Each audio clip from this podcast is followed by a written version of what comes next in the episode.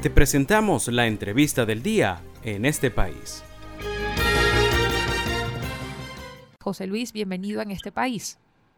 Bueno, muchas gracias por la oportunidad que me dan de, expresar desde el sector transporte la situación complicada que tenemos y, y bueno, y la situación de la que, en este momento nos, nos atañe, que es el, el ajuste de una de la tarifa de transporte público. Sí, José Luis, ustedes desde el sector, desde el gremio que afilia pues a cerca del 85% de las líneas y trabajadores del sector, ¿qué están solicitando o cuál es la propuesta que hacen en cuanto al incremento del pasaje de transporte público?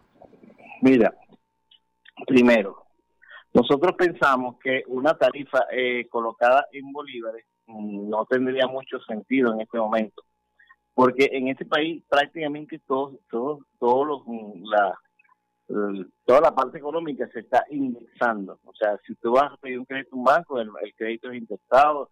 Si son las multas de las alcaldías o de las instituciones son indexadas. Entonces nosotros estamos pidiendo que también la, la tarifa sea una indexación.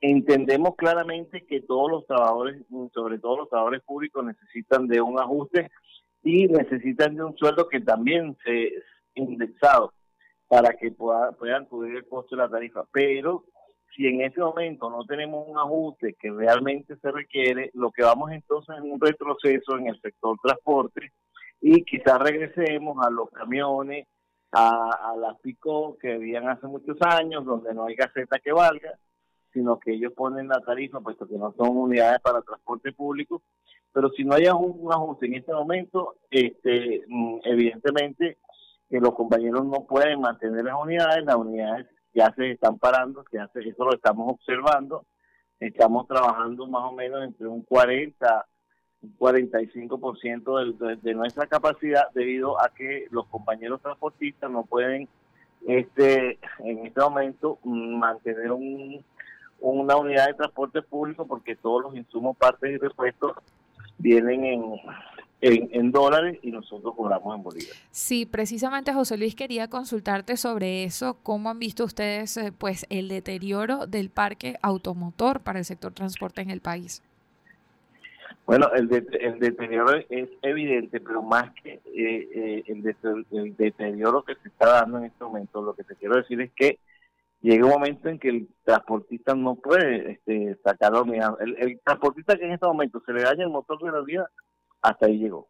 Hasta ahí llegó y entonces ese es un vehículo que ya no está trabajando para el pueblo venezolano, eso va sumando, llega un momento en que ya las unidades no están y entonces empiezan a sumarse eh, camiones, este, camionetas pico, eh, vehículos que no están aptos para el transporte público.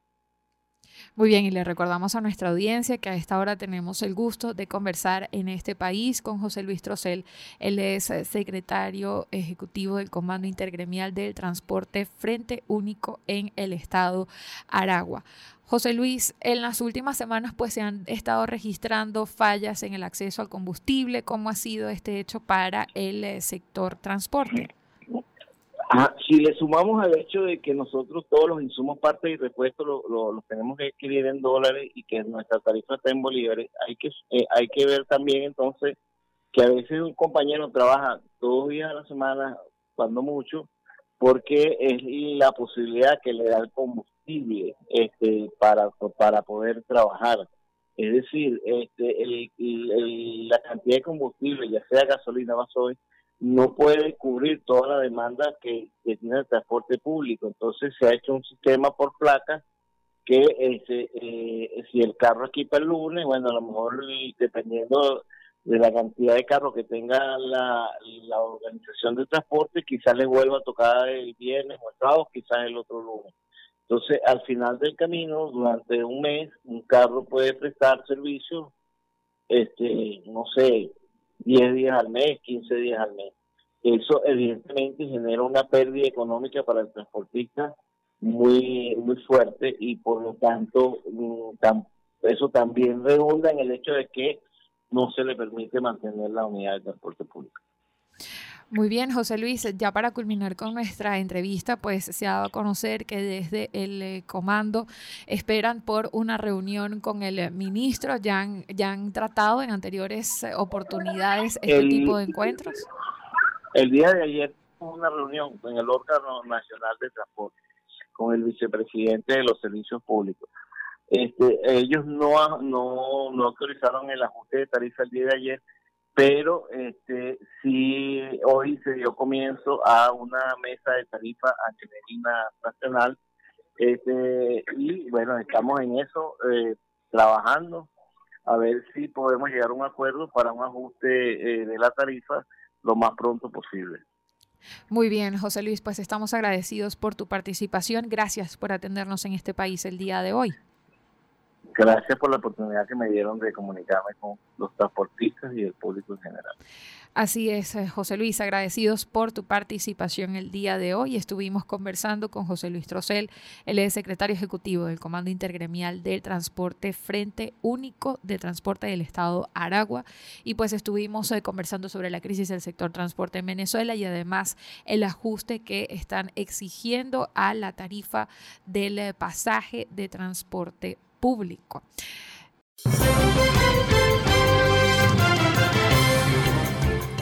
Esto fue la entrevista del día en este país. Para conocer más el programa, síguenos en nuestras cuentas en redes sociales. Estamos en Twitter e Instagram como arroba en este país radio y visita nuestra página web www.enestepais.info.